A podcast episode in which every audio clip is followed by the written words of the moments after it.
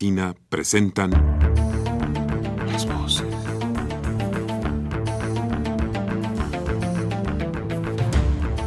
Voces. Las voces. Las voces. Voces. Las voces de la salud. Reflexión y análisis de las ciencias médicas. Acompáñenos.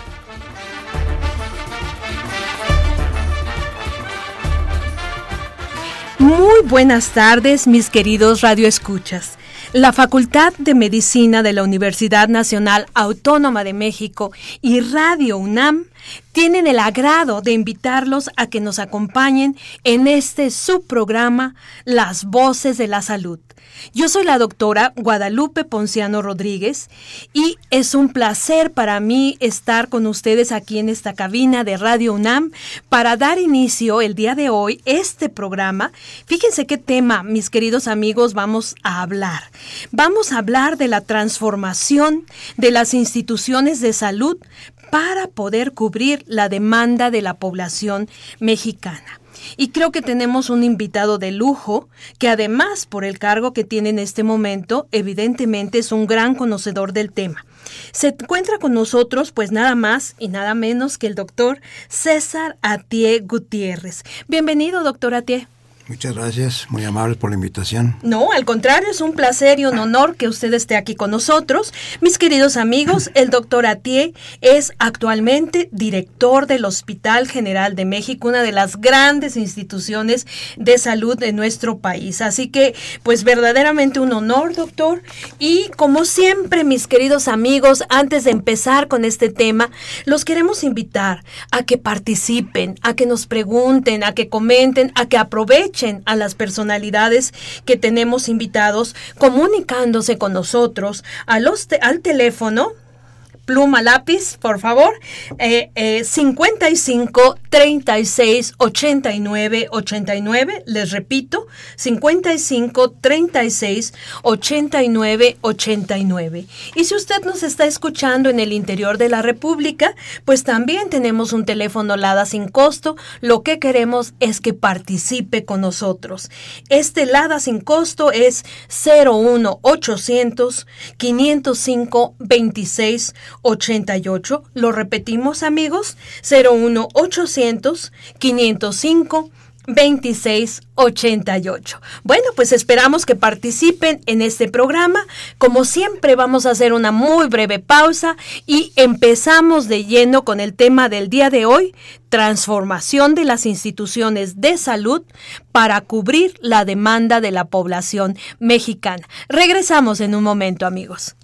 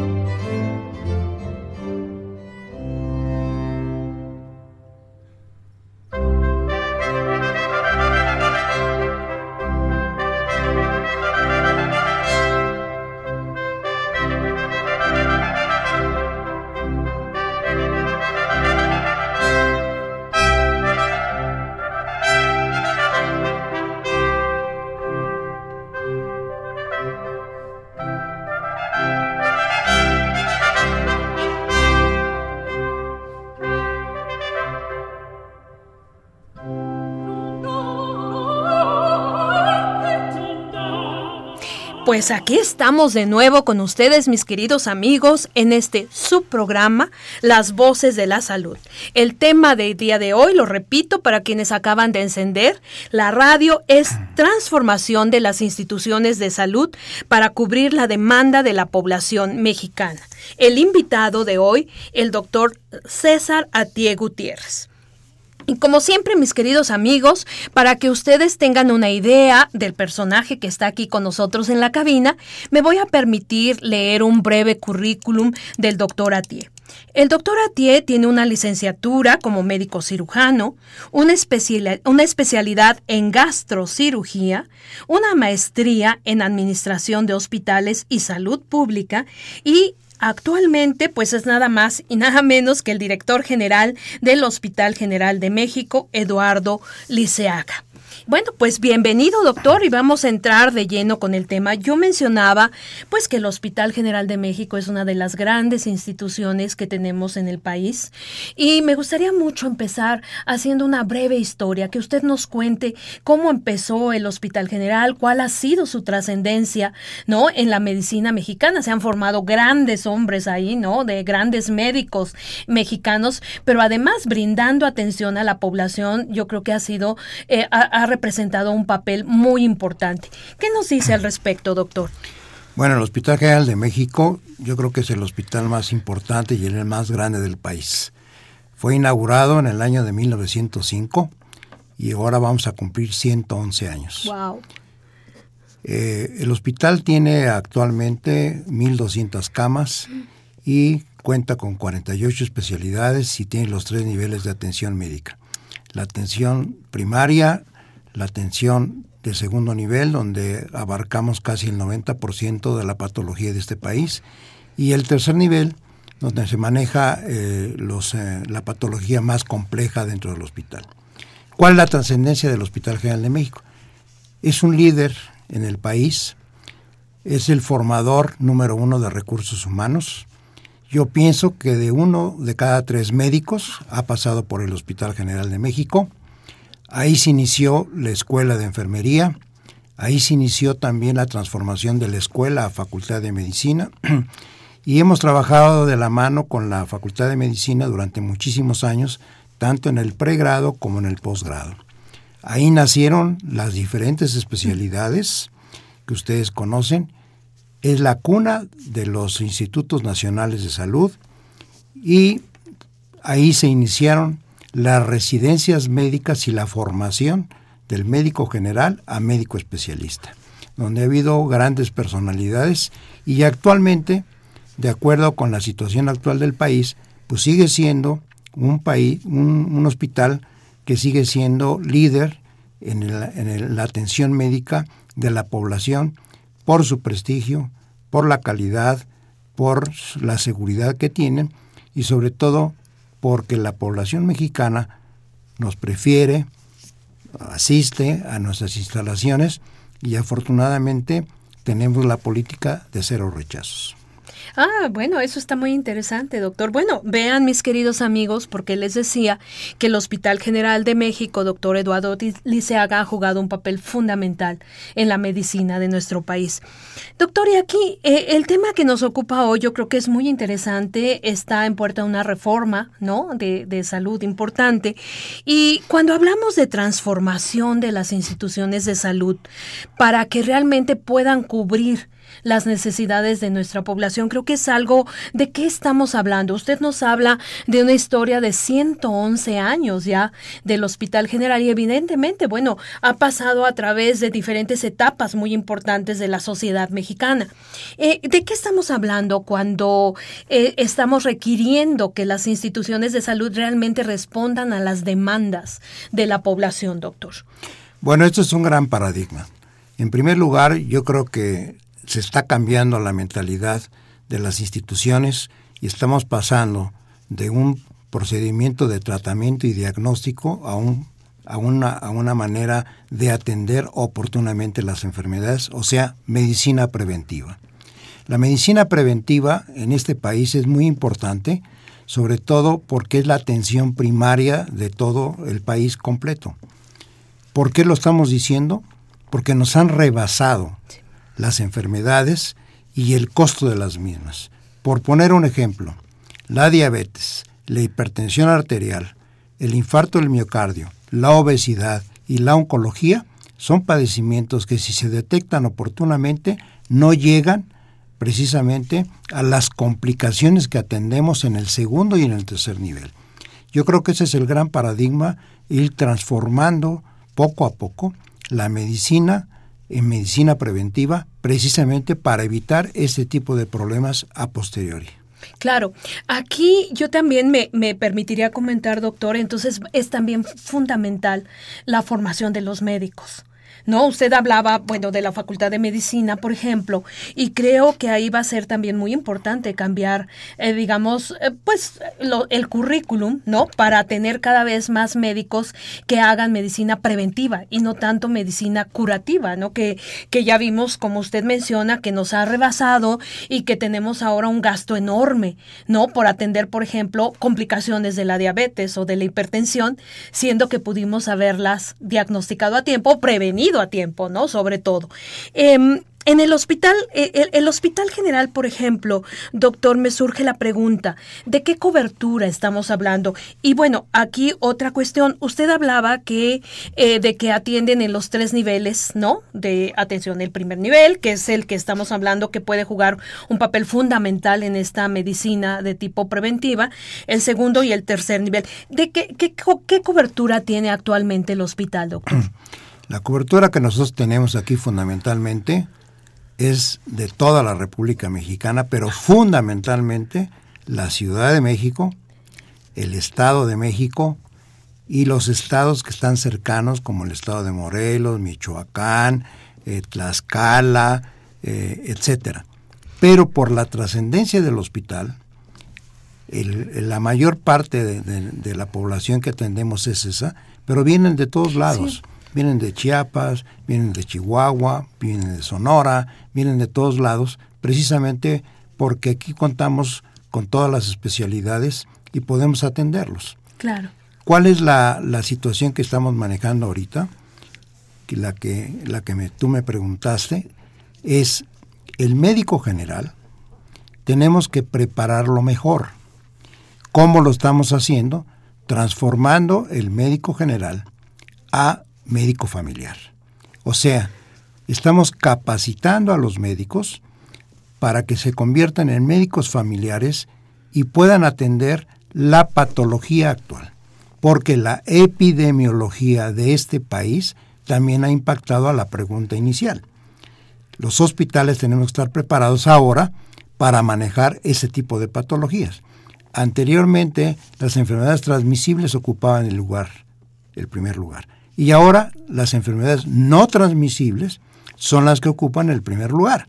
Entonces, tenemos que formar a los recursos propios que estén en comunicación y que tengan la experiencia de atender este tipo de pacientes. Si nosotros hacemos el diagnóstico oportuno, entonces podemos tratar más rápidamente y evitar una complicación. ¿Cómo lo estamos haciendo? En primer lugar, la atención primaria.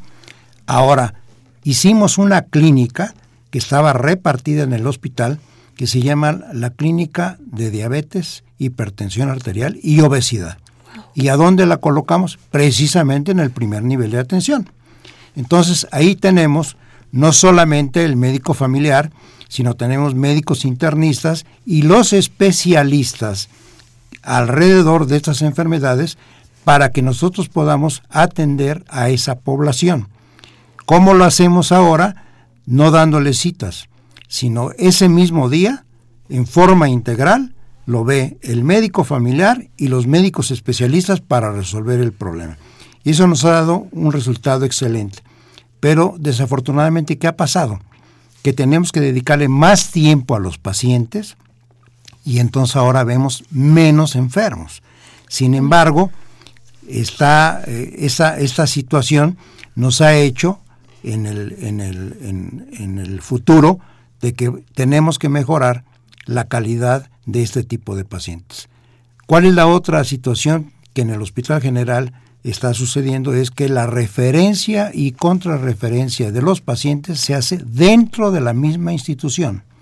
Captamos el paciente a través de urgencias de la consulta externa y lo atendemos o en el primer nivel, o en el segundo, o en el tercero.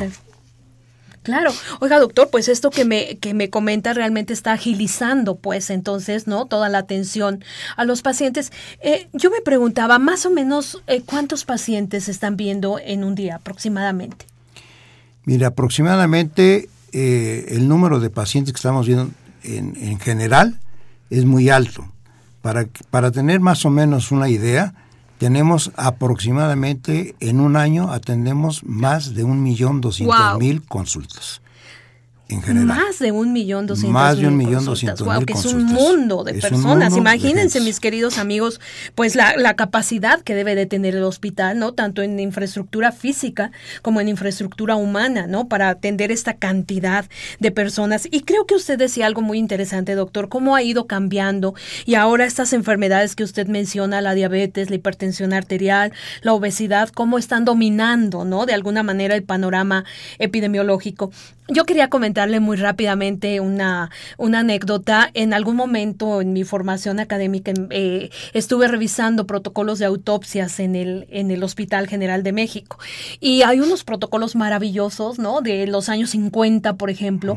Y este, y es importante, el doctor Rui Pérez Tamayo, por ejemplo, que estaba ahí y dibujaba con la pluma fuente. Bueno, es una maravilla ir a ver esos, esos protocolos, pero lo que usted dice es cierto en ese momento las enfermedades infectocontagiosas pues prevalecían de manera importante. Había una gran cantidad de personas con tuberculosis, yo me acuerdo muchos abscesos hepáticos amibianos, ¿no? Este, personas que morían de gastroenteritis, ¿no? Eh, enfermedades infecciosas del aparato respiratorio y bueno, era una, digo, delicia pues, este, eh, ver todos esos protocolos y bueno, en contraste ahora pues ha cambiado totalmente el panorama epidemiológico Y qué interesante cómo usted nos comenta eh, cómo las instituciones de salud evidentemente tienen que irse adaptando a estos cambios epidemiológicos que estamos teniendo, ¿no? Eh, usted me menciona alrededor de un millón eh, doscientas mil personas que ustedes ven en el Hospital General. Y entonces la pregunta inmediata que me surge, doctor, ¿qué tipo de financiamiento deben de tener ustedes para poder tener, para poder dar la atención, tener la infraestructura y dar atención a estas personas? Bueno, el financiamiento nos da, nos los da el gobierno federal con un presupuesto ya establecido. Tenemos cuotas de recuperación que también nos ayudan muchísimo. Y ahora en los últimos años, lo más importante es que el Seguro Popular ha sido un nicho de oportunidad desde el punto de vista económico que nos ha facilitado el poder atender sobre todo pacientes con padecimientos de tipo oncológico y atender sobre todo a los niños y tratar de disminuir hasta donde sea posible, y lo hemos logrado, la, la, la, mortalidad materno-infantil. Eso es, eso, es, eso es muy importante. Y esos recursos que nosotros tenemos, de todas maneras, existen fundaciones y patronatos que son gente altruista que nos ayuda y que nos proporcionan equipo o nos proporcionan algunos medios para poder llevar a cabo todas las actividades que realiza el Hospital General de México. Perfecto, doctor. Bueno, y además es que es fundamental. Ustedes para dar atención a esta cantidad de población evidentemente necesitan un flujo de recursos, ¿no? Constante. Definitivamente usted me mencionaba que, bueno, son muchos los estados de la República, ¿no? Yo también recuerdo que, bueno, veía uno gente de todas partes, ¿no? Este, y bueno, una de las cosas importantes pues es el prestigio que tiene, ¿no? El Hospital General de México y que esto sigue y seguirá atrayendo, ¿no? A personas del interior de la República. Usted mencionaba, por ejemplo, que me impresionó este número, que están teniendo 48 especialidades, doctor. Bueno, esto es eh, realmente es una gran cantidad de, médicos especialistas, de, bueno, de especialidades en sí que ustedes tienen. Y bueno, eh, ¿cuáles son son eh, en general, doctor, los padecimientos más importantes? Digo, además de lo que ya nos mencionó de las enfermedades crónico-degenerativas, ¿no? Muy asociadas con obesidad, diabetes, hipertensión. ¿Qué otro tipo de enfermedades? Me imagino que oncológicas están viendo de manera importante. Sí, la, la patología oncológica ahorita está ocupando el primer lugar en forma muy importante. Otra de las situaciones que estamos viviendo son los infartos del miocardio y el otro problema son las hemorragias que se presentan eh, o la trombosis de tipo cerebral. Ese tipo, esas, esas tres patologías, desgraciadamente, cada día son más frecuentes y precisamente nosotros tenemos que empezar a preparar a todo el personal para que puedan atender en forma oportuna esas, ese, ese tipo de patologías. En el ámbito quirúrgico, el primer lugar sigue siendo todavía las apendicitis agudas. Ah, sí, wow. Ok. ¿Qué otra patología? Está aumentando mucho las colecistopatías, los padecimientos de hígado y vías biliares. Y, lo importante que también está, estamos teniendo un flujo de pacientes con hepatitis C, que también es bien importante y no se le ha dado toda la publicidad necesaria para, eh, sobre todo que actualmente se puede diagnosticar y se puede tratar. Claro que el tratamiento es caro, pero yo creo que es una de las patologías ahorita, sobre todo el hígado graso, también nosotros los problemas, todas las patologías derivadas del alcohol, que desafortunadamente sigue habiendo, y sobre todo algunas adicciones como son el cigarro, en que ocupa el, primer lugar en atención el cáncer eh, broncogénico, pulmonar, el cáncer de lengua, el cáncer de la vejiga, el cáncer de colon, el cáncer de estómago, y donde un porcentaje importante tiene el antecedente del tabaquismo. Claro, sigue siendo un problema. Bueno, usted no me dejará mentir, doctor, y aquí vamos a comentar con los radioescuchas que realmente usted mencionó dos drogas legales muy importantes, ¿no? Que están constituyendo problemas de salud pública en nuestra población, que son el tabaquismo y el alcoholismo, ¿no? El tabaco y alcohol siguen teniendo un papel preponderante en todas estas enfermedades, ¿no? Entonces,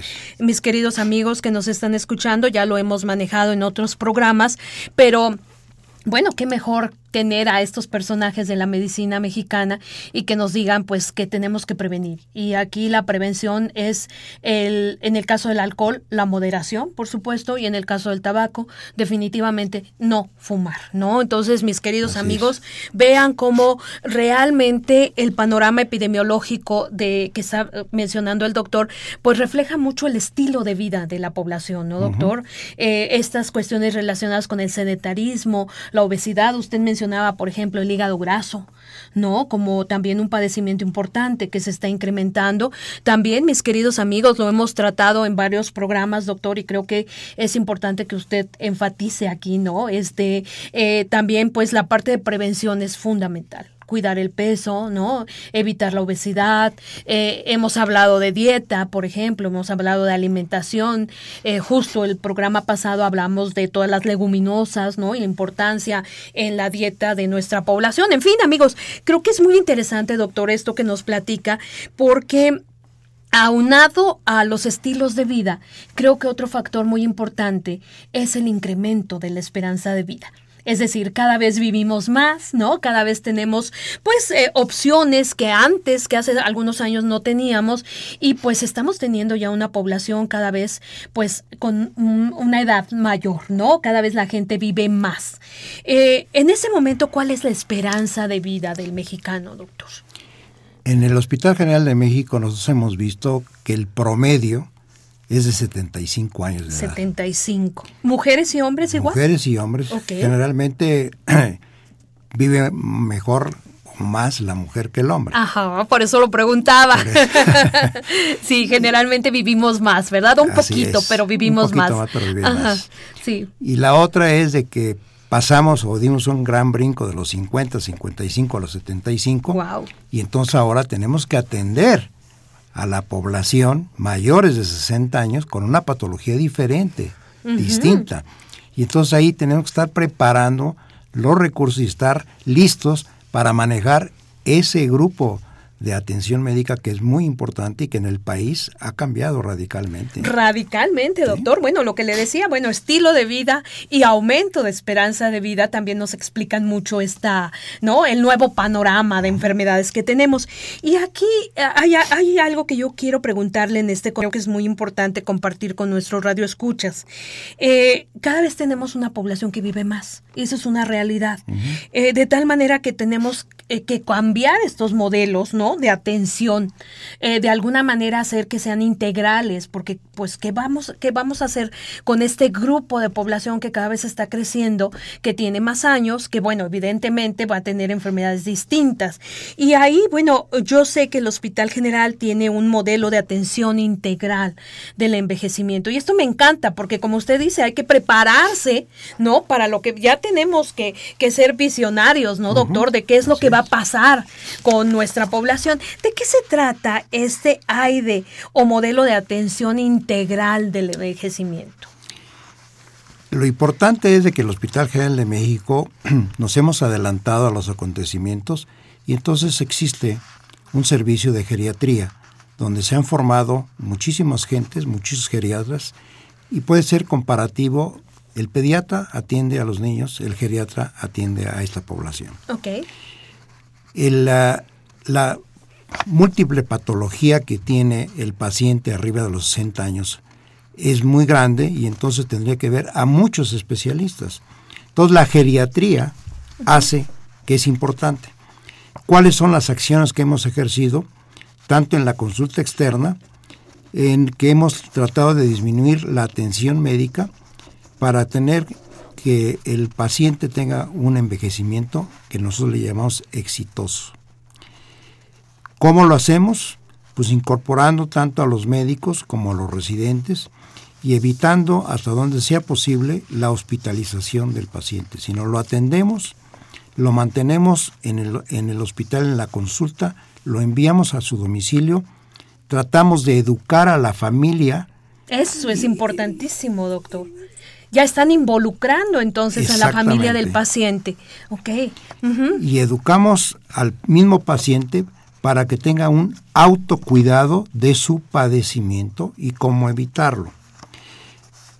En el área de agudos sí los tenemos que hospitalizar y se ha incrementado aproximadamente hasta en un 150% de los ingresos que estamos teniendo. Wow. Sin embargo, actualmente en el país es un área de oportunidad para la identificación de los principales problemas que aquejan al adulto mayor, porque en muchas ocasiones tienen presentaciones atípicas y aplicadas o la automedicación hace que las enfermedades tomen un camino distinto. Claro. Sin embargo, hemos tratado de integrar una asistencia interdisciplinaria en geriatría a través de programas de interconsultas interactivas por ejemplo, con el servicio de urología, de ortopedia, medicina interna, neurología, cirugía general y urgencias, y mediante el apoyo de estos servicios, las estancias hospitalarias se han acortado. Tenemos una sala de día donde integramos geriatras, enfermeras, gerontogeriatras, trabajadoras sociales, psicólogos, medicina física y rehabilitación, y así, y al mismo tiempo, pues nos ayuda el voluntariado, las fundaciones, donde han logrado que los pacientes, tanto de hospitalización como los externos, sean reincorporados a su núcleo familiar, que es lo más importante, en mejores condiciones que las que motivaron su ingreso, de tal manera que los asistentes a este modelo de atención logren mantener su funcionalidad dentro de su propio entorno. Este proceso de enseñanza-aprendizaje y capacitar al personal ha fortalecido precisamente lo que nosotros llamamos el AIDE, para mejorar la calidad tanto de los de los de las eh, personas que nos atienden, como también es un núcleo de oportunidad para que formemos mejores residentes de la especialidad y tener un programa universitario de especialidades médicas donde va incluida la geriatría y donde actualmente estamos solicitando precisamente a la Facultad de Medicina que haya mayor cantidad de residentes en esta área y afortunadamente lo hemos conseguido porque ahora ya la entrada es una entrada directa. Ya no tienen que hacer medicina interna primero y, luego pasar a geriatría. Se alargaría demasiado y eso nos ha dado muchísima ventaja. En este año hemos podido iniciar diplomados en gerontología, una clínica para médicos generales externos, Estamos fortaleciendo el primer nivel, como lo acabo de mencionar, y al mismo tiempo el Hospital General podemos hacer difusión, como lo estamos haciendo ahorita, a través de la salud, con un sistema que se llama el HGMTV. Ay, a ver, déjeme que lo anoto. Es el canal de la salud. Oh, oiga, eso está muy interesante, doctor. Además, bueno, están, como usted dice, siendo visionarios. Cada vez vamos a tener más pacientes mayores, ¿no? O de tercera edad, qué sé yo. Pero además, fíjese, doctor, una cosa muy interesante. Con esta sala de día, además, la situación emocional del paciente, que es importantísimo en esta edad, pues la familia está al pendiente, que esto es una situación también en esa edad que habría que, que analizar, ¿no? A veces la familia pues se desentiende, ¿no? O quiere desentenderse, pero entonces me parece HGMTV. ¿Qué le parece? Bueno, mis queridos amigos, un pequeño receso, ya saben, 55 36 89 89 y 01 800 505 26 88. Regresamos.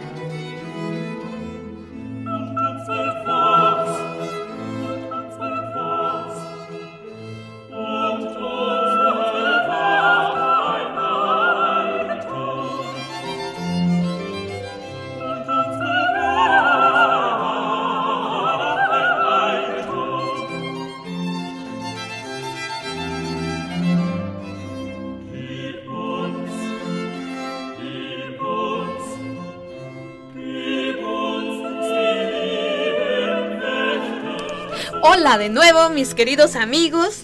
En este su programa Las Voces de la Salud, el tema de hoy, transformación de las instituciones de salud para cubrir la demanda de la población mexicana. El invitado del día de hoy, el doctor César Atié Gutiérrez. Doctor, pues bueno, regresamos de este pequeño corte y se acuerda que dijimos, bueno, aquí anoté una cosa que me parece muy interesante compartir con nuestros radioescuchas, que es el HGM TV. A ver, cuéntenos más sobre, sobre este canal, doctor. Díganos, compártalo con los radioescuchas. El HGM-TV es el canal de la salud del Hospital General de México. ¿Para qué nos ha servido? Para muchísimas cosas. En primer lugar, difundir conocimientos, donde podemos nosotros hacer programas preestablecidos a solicitud de los diferentes hospitales de la República para que tratemos en conjunto temas que a ellos les interesa, eh, basado en expertos del Hospital General de México. Eso es importante. La segunda es la difusión de todas las actividades que tenemos ahí, tanto desde el punto de vista de atención médica, como también de educación y de investigación, donde lo podemos eh, difundir a todo el mundo a través del Internet y donde afortunadamente tenemos una respuesta. Hemos tenido cartas o comunicaciones de Tailandia, del Japón, de Europa, o sea, que llegan a todo, pueden llegar a todo el mundo. Podemos llegar a todo el mundo y eso es importante. Y lo otro es un programa educacional para la población donde se interviene lo que nosotros hemos llamado la universidad del paciente. O sea, educar a la familia. Ese concepto está muy interesante, doctor. Universidad del paciente, amigos. Así es. Donde nosotros tratamos de educar o de informar a la familia y al paciente cuáles son cuál es la enfermedad, cuáles son los peligros que tienen y cómo tienen que cuidarse. Y al mismo tiempo formamos líderes de opinión dentro de los mismos pacientes que ellos se convierten en replicadores de la enfermedad y la gente como que tiene mayor confianza de que un compañero que tiene una enfermedad y que ya vivió una, una etapa de su vida difícil, sí, que la conoce a fondo, que la conoce a fondo, lo transmita a los demás. Y eso ha sido muy importante. Claro, esa estrategia me parece excelente. Tiene usted razones. Si alguien ya tuvo la enfermedad y me lo platica, es diferente a alguien que nunca ha sabido lo que se siente, ¿no? Así es. Entonces, eh, Muy bien, doctor. Y en el proyecto que tenemos no solamente, sino en el quirúrgico, es que podemos transmitir en vivo y a todo color mm. actos quirúrgicos ah. que se pueden llevar a cabo y ahora actualmente con la con la nueva inauguración de la torre quirúrgica donde contamos con un quirófano híbrido, el primero que hay en la República Mexicana y en Latinoamérica. Wow, doctor. Bueno, a ver, pero mire, ya, ya van varios temas muy interesantes que aquí estoy anotando para preguntarle más. Pero a ver, ¿cómo podemos compartir con nuestros radioescuchas que puedan accesar a este canal de la salud? ¿Hay una dirección en específico, doctor? ¿Nos la comparte, por favor? Sí, exactamente, HGMTV, el canal de la salud, y lo pueden accesar y pueden inclusive mandarnos sus solicitudes de qué es lo que desean que tratemos.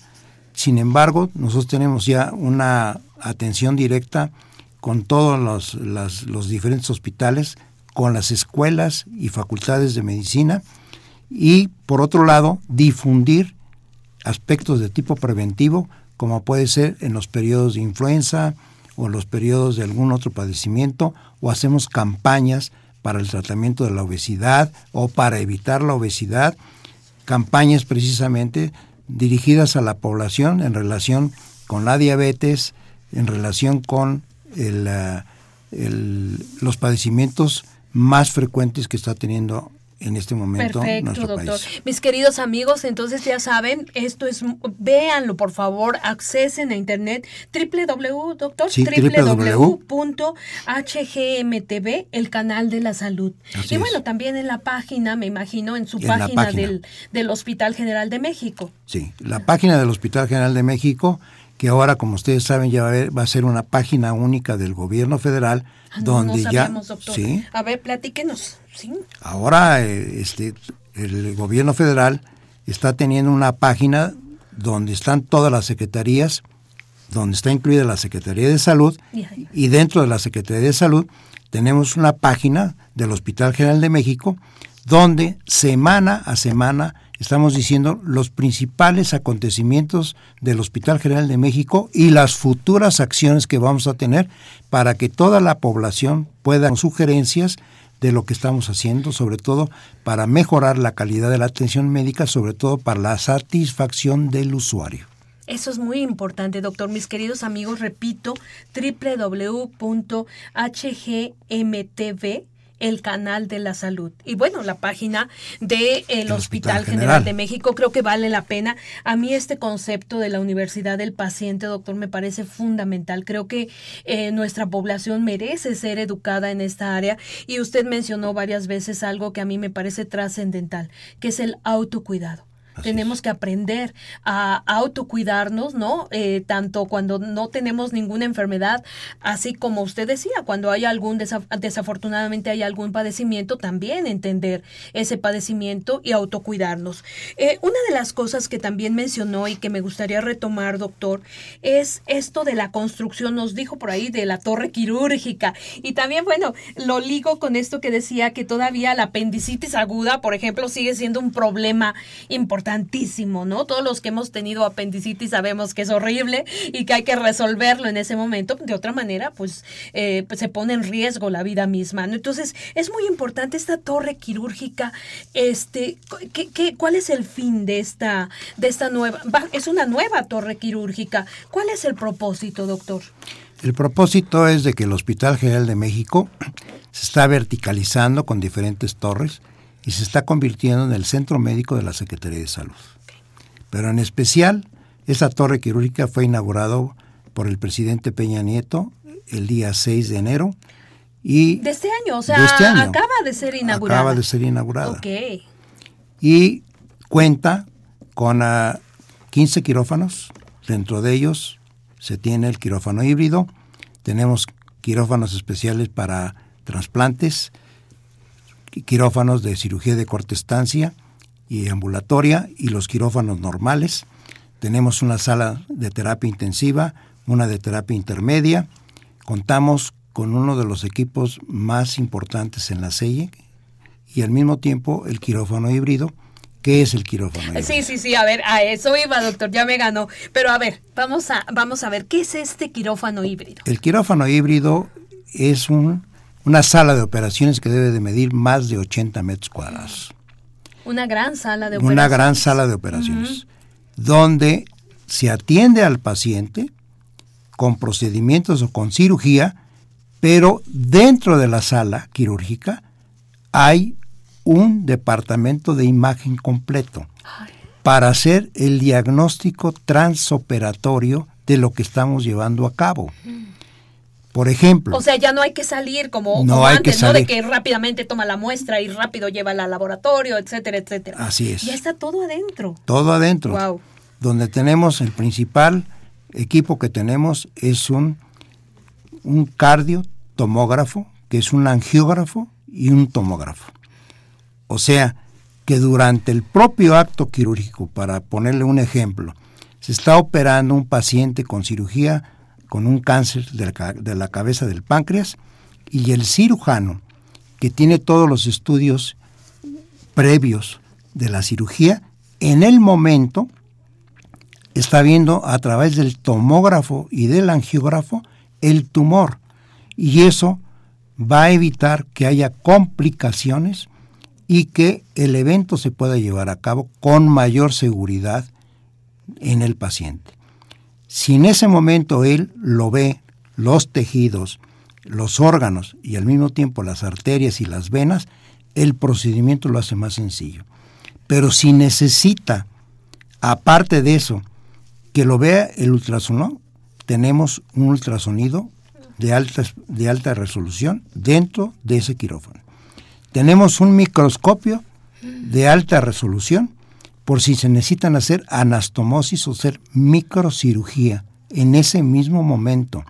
Y si es necesario hacer cirugía endoscópica, tenemos todo el equipo para hacer cirugía endoscópica, donde la mayor parte ya de los procedimientos estamos pasando de la cirugía abierta a la cirugía de mínima invasión, tanto en el cerebro, en el cuello, en el tórax, en el abdomen. Y lo más importante, que podemos hacer intervenciones conjuntas como son cateterismos y sobre todo la angiología, ya no hacemos angiología abierta, sino hacemos cirugía endovascular, donde podemos hacer procedimientos a través de catéteres y tenemos instalado dentro del quirófano seis pantallas donde las podemos ver, no hay necesidad de ir, salir de ahí Sí, como le hacíamos como antes, y revelar la placa para hacerlo, sino los traumatólogos, los ortopedistas, pero lo más importante, que esto fue fabricado en Alemania y Polonia exclusivamente para el hospital, con el tamaño y las dimensiones, donde las paredes son de acero con sales de plata, y eso lo hace un área antibacteriana. Y al mismo tiempo tenemos un área para reciclar el aire y tener cuando menos el quirófano a 18 o 20 grados por el tipo de equipo tenemos. Pero lo más importante es que puede haber 20 gentes adentro sin problema por el tamaño que tenemos y al mismo tiempo podemos interactuar entre nosotros mismos. Pero lo más importante es que tenemos integrado una cámara donde proyectamos el acto quirúrgico a un área del hospital para que estén educándose los médicos y los residentes, pero lo maravilloso es que podemos enviar la imagen fuera del país y estar interactuando con un cirujano, por decir, la clínica Mayo, y estar viendo ellos y nosotros el mismo procedimiento y intercambiar opinión en ese momento. para ver si llevamos a cabo o no. Eso es una maravilla que le va a dar una gran seguridad a los pacientes y sobre todo que una, un área tan importante está al acceso de la población. Oiga, doctor, de veras, usted me está describiendo un quirófano casi casi de ciencia ficción, ¿a poco no? Así que es. era lo que se había soñado. Imagínese tener todo ahí, todo lo que, lo que usted nos dice. Qué orgullo, ¿no? Que el Hospital General de México pueda tener este tipo de avances tan importantes, ¿no? En, de la tecnología, pu- pues como usted dice, para Sí. el paciente, ponerlo al, al alcance de los pacientes. Doctor, y precisamente en este aspecto, bueno, me encantó ¿eh? ese, ese quirófano, yo quiero verlo. Quiero, quiero ver. Estás, estás invitada cuando quieras. Bueno, muy bien. Este, y, y bueno, ahí me imagino que también nuestros amigos que accesen el HGMTV, las imágenes a las Sí. que usted se refería, Sí. vienen de ese quirófano. Así que amigos, bueno, ya saben, esto es una maravilla, de veras. En serio, doctor, de veras que parece ciencia ficción, ¿verdad? Es, es increíble poder habla- estar hablando de este tipo de, de cirugías, de este tipo de aparatos, ¿no? De tecnología en la medicina. Es una maravilla.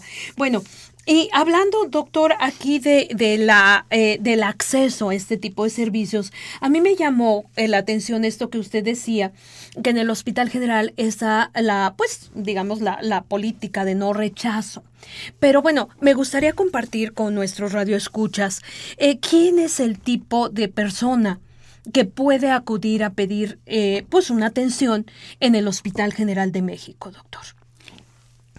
Nosotros atendemos a la población abierta eh, dentro de la integración de la, de la medicina mexicana, que es uno de los programas que se está llevando a cabo.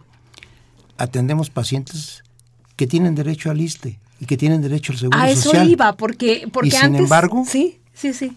Les gusta ir al hospital general. Wow. Cosa que, que- que podríamos en un momento para evitar eh, desperdicio de recursos que cada quien estuviera en el área que le corresponden. Sin embargo, el Hospital General de México es una atiende a la población abierta y tenemos la capacidad suficiente hasta un límite, pero cuando un paciente lo requiere, porque hacemos un triage al ingreso del paciente en urgencias, y el paciente que realmente tiene una urgencia verdadera, la atendemos de, de inmediato. Por eso es de que no rechazamos. El no rechazo. Y al mismo tiempo tenemos en el Hospital General de México urgencias de adultos, urgencias pediátricas y urgencias ginecobstetras Wow. en tres regiones distintas. Y esa política la hemos llevado. Y si eh, un paciente no lo podemos atender, tratamos de hacer una consulta o un traslado concertado a otra institución para que nos apoye a resolver un problema. Un problema. Pero de principio, el hospital no rechaza a los pacientes. Claro. Maravilloso. Doctor, mire, eh, siempre eh, damos lectura a las preguntas de nuestros radioescuchas porque los invitamos a participar.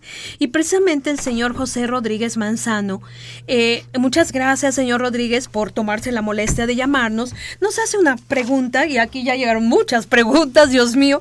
Este, nos dice, doctor, si existe o pudiera existir un seguro médico familiar con las mismas condiciones que tienen, por ejemplo, en el Seguro Social, pero solo para el Hospital General, porque ya usted nos está contando tantas cosas, doctor, que ya nos dio, ya, ya nos antojó a ir al, al general. A ver, ¿qué le respondemos al señor eh, Rodríguez? Pues, en primer lugar, agradecerle la, la opinión que tiene él. Desafortunadamente no tenemos un seguro, pero aún sin seguro puede ir al Hospital General y lo podemos atender. Perfecto. Pues aquí, ¿qué le parece si damos lectura rápidamente a todos Me nuestros bien. amigos? Señora Silvia Peña, señora Peña, muchas gracias por llamarnos. Y bueno, aquí le están mandando eh, felicitaciones muy calurosas, doctor. Felicitaciones al doctor Atié por las mejoras que se están haciendo en el Hospital General, que evidentemente pues se van a ver reflejados en la atención que reciben los pacientes. Y ella nos dice que si hablando del canal de televisión que tiene este hospital, si puede uno tomar cursos o pláticas sobre la atención al adulto mayor, por ejemplo. Sí, claro. Entonces, mi querida señora Peña ya sabe, accesar al canal y ahí tenemos esta parte importantísima que ya nos había mencionado el doctor Atié de este programa, ¿no? Que tiene el Hospital General eh, relacionado con el envejecimiento, ¿no? Entonces, adelante, señora Peña, por favor, ingresar a Internet.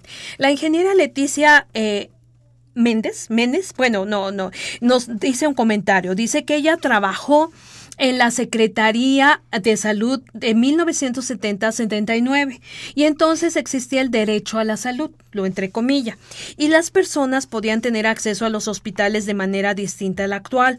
En la Constitución de nuestro país existe un derecho a la salud, pero parece, de acuerdo a su percepción, que cambió para convertirse solo en un servicio de salud. ¿Usted qué piensa al respecto, doctor Atie? No, yo pienso que todos los mexicanos tenemos derecho a la salud por eso estamos transformando las instituciones para atender oportunamente las necesidades del país y ella puede seleccionar o escoger a dónde irse y con muchísimo gusto el derecho a la salud lo tenemos. En el Hospital General de México están las puertas abiertas para lo que ella desee. Perfecto, doctor. Eh, la señora Hilda de San Román, mi querida Hilda, ¿cómo está? Eh, me encanta. Eh, la señora nos habla todos los programas, doctor. Entonces, bueno, la saludamos de manera muy particular y ella nos dice que el seguro popular es una forma de transferir a lo privado la seguridad social. ¿Usted cree que esto es esto es lo que está ocurriendo con el Seguro Popular, este doctor Atie? No, mi, mi querida Hilda, yo creo que está mal informada. El Seguro Popular es precisamente, nos está dando recursos para atender a la población que tiene cierta patología. Y es más, para que los hospitales puedan tener acceso al Seguro Popular, tienen que estar certificados por el Consejo de Salubridad General y por el Seguro Popular porque cuenta con las instalaciones y con los especialistas para atender esas enfermedades. Si no las tienen, precisamente el Seguro Popular no las apoya. exactamente. Así es. Bueno, muy bien, mi querida Hilda, pues ya escuchó esto, eh, esto que nos dice el doctor Atie. Doctor, eh, otra de las cosas eh, que, a mí me parece muy interesante porque ha habido una conexión directa entre la Facultad de Medicina y el, Hospital General es la unidad de medicina experimental. Digo, es que hay tantas cosas, doctor, ya no sé ni qué preguntarle, pero bueno, creo que tenemos que hacer varios programas nada más para, porque es una maravilla, yo siempre lo he dicho, nuestros radioescuchas creo que es muy importante que se enteren de lo que está pasando en las instituciones de salud. Y bueno, qué mejor que lo que está pasando en el Hospital General de México. Esta unidad de medicina experimental, eh, ¿qué papel ha jugado en, en el hospital, doctor? Esta unidad es una unidad extraordinaria donde se dedica precisamente a hacer trabajos de investigación dentro del Hospital General de México. Y actualmente con la política tanto del Hospital General de México y de la Facultad de Medicina, estamos interactuando en proyectos comunes y nos hemos unido para hacerlo mejor y más productivo. ¿Qué es lo que está sucediendo? Que las instalaciones que tiene la universidad a través de este edificio maravilloso que lo comanda el doctor Pérez Tamayo, tiene todas las puertas abiertas del área clínica para poder investigar. Le voy a poner dos ejemplos. El primero es por ejemplo, la fisiología cardiovascular, donde ahí se programan y se realizan una cantidad de eventos muy grandes para la utilización de marcapasos. Segundo lugar, tenemos una clínica del sueño, en el cual ahora podemos interactuar con esta unidad y no solamente esta unidad, sino también le voy a decir que en el Hospital General de México está el SECADET, donde hacemos tecnología junto con la universidad, no con la Facultad de Medicina. Con, la universidad en general. Para hacer tecnología de punta fabricada, realizada e ideada por gente, ingenieros, bioquímicos, físicos y médicos mexicanos. Wow. Eso está increíble, doctor Mo. No, bueno, es lo que le digo, que el Hospital General de México, bueno, tenemos tantas, tantas cosas de las que podemos estar orgullosos que, que bueno, que es muy importante compartirlo. La, la otra parte, doctor, que usted mencionaba, eh, la clínica del hospital eh, sobre obesidad. Eh, creo que esto también me, encantaría compartirlo con los radioescuchas. Sabemos que la obesidad actualmente pues es un enorme problema, no solamente en México, sino en todo el mundo. ¿Qué es lo que está haciendo esta clínica, doctor? La clínica de obesidad ahora la tenemos colocada en la, en la atención primaria y está formada por médicos, internistas, por eh, cirujanos generales, por cirujanos bariátricas, por psicólogos, por nutriólogos y por una serie de gente que está alrededor de esa clínica. ¿En qué consiste la clínica? En evaluar al paciente para poder manejar y tratar su padecimiento. ¿Cómo lo hacemos? En dos formas. O sea, médicamente a través de un proceso psicológico y de nutrición o quirúrgicamente haciendo cirugía de obesidad mórbida cualquiera de las dos cosas. Perfecto. Doctor, de tal manera que aquí tenemos una atención totalmente integral para el paciente que tiene esta, esta problemática. Bueno, ay, doctor, pues mire, el tiempo se nos está acabando, ya ve cómo tenemos que hacer otro programa, pero me gustaría eh, que usted nos compartiera alguna reflexión final eh, respecto a los cambios que se deben hacer en los hospitales, en las instituciones de salud de nuestro país, y si usted considera que vamos por buen camino, o qué nos hace falta. Bueno, yo creo que nos hace falta unirnos más las instituciones para poder en un momento determinado los recursos que tenemos, compartirlos con los demás y que hubiera una forma de poder eh, tener recursos para poder atender a la gente. Y la segunda, modernizar las instalaciones que tenemos de acuerdo con la epidemiología actual del país. Y eso es lo que estamos haciendo. Y yo creo que vamos por muy buen camino y sobre todo el futuro que tiene el Hospital General al convertirse en el centro médico de la Secretaría de Salud, yo creo que va a ser excelente porque van a tener la oportunidad de atenderse y lo más importante, en los tres niveles de atención médica que no es fácil. Sí, no, no es fácil, evidentemente, doctor. Pero bueno, ¿y, y, esta, esta situación en qué momento va a ocurrir, doctor, que el, hospital se transforme en, en, de la Secretaría de Salud? Nosotros hablamos de resultados. Esto ya es un hecho. Ya es un hecho. Perfecto. En este año se van a inaugurar tres torres nuevas y la torre quirúrgica está funcionando. O sea que nuestro querido Hospital General está cambiando no solamente internamente, sino también la fisonomía, ¿verdad, doctor? Yo recuerdo que era un hospital de un, de un solo piso, ¿se acuerda? No, no había nada, la torre y ahora ya no tenemos ambulantes. Ya no. ¡Wow! Oiga, eso es una excelente noticia, doctor. ¿Se acuerda? Sí. bueno, en serio. No podíamos entrar. Ay, doctor, qué bárbaro. Bueno, pues eso es una excelente noticia. Nos habla que realmente eh, el Hospital General de México está a la vanguardia en la medicina mexicana y que está luchando cada día realmente para ocupar este lugar que merece, ¿no? Doctor Atie, eh, doctor César Atie Gutiérrez, le agradecemos de verdad muchísimo su participación en este programa. Nos encanta que nos haya compartido todas estas cosas. Nos sentimos muy orgullosos. Eh, ya hasta me dieron ganas de ir al Hospital General. Entonces, este. ¿Usted estuviste ahí? Sí, claro, yo estuve ahí, pero bueno, este. Y tu este, esposo también. Sí, claro. Entonces. Son egresados de son, ahí. Somos egresados egresados de ahí. Entonces, ¿qué le puedo decir, doctor? Pues es una maravilla. Me siento sumamente orgullosa y le, agrade le agradezco mucho compartir con nuestros radioescuchas todo esto para que de verdad veamos que nuestra medicina mexicana está a la vanguardia. Muchísimas gracias. Mis queridos amigos, como siempre, se nos acaba el tiempo. Eh, eh, esta fue una coproducción de la Facultad de Medicina y Radio UNAM a nombre de la Facultad de Medicina, porque ahorita, doctor, todavía no tenemos director, pero estamos muy nerviosos. Ya yo creo que en el siguiente jueves ya vamos a tener director. Entonces, bueno, en este momento, pues a nombre de la Facultad de Medicina y de quienes hacemos posible este programa, en la producción y realización, la licenciada Leonora González Cueto Bencomo, la licenciada Erika Alamilla Santos, muchísimas gracias a las, a las dos, en los controles, Oquitos, Socorro Montes, en la conducción el día de hoy, la doctora Guadalupe Ponciano Rodríguez. Les agradecemos sinceramente en todo lo que vale su atención y recuerden, mis queridos amigos, que aquí tenemos una cita en Radio UNAM los jueves a las 12 del día en su programa Las Voces de la Salud. Que tengan una excelente semana. Radio UNAM y la Facultad de Medicina presentaron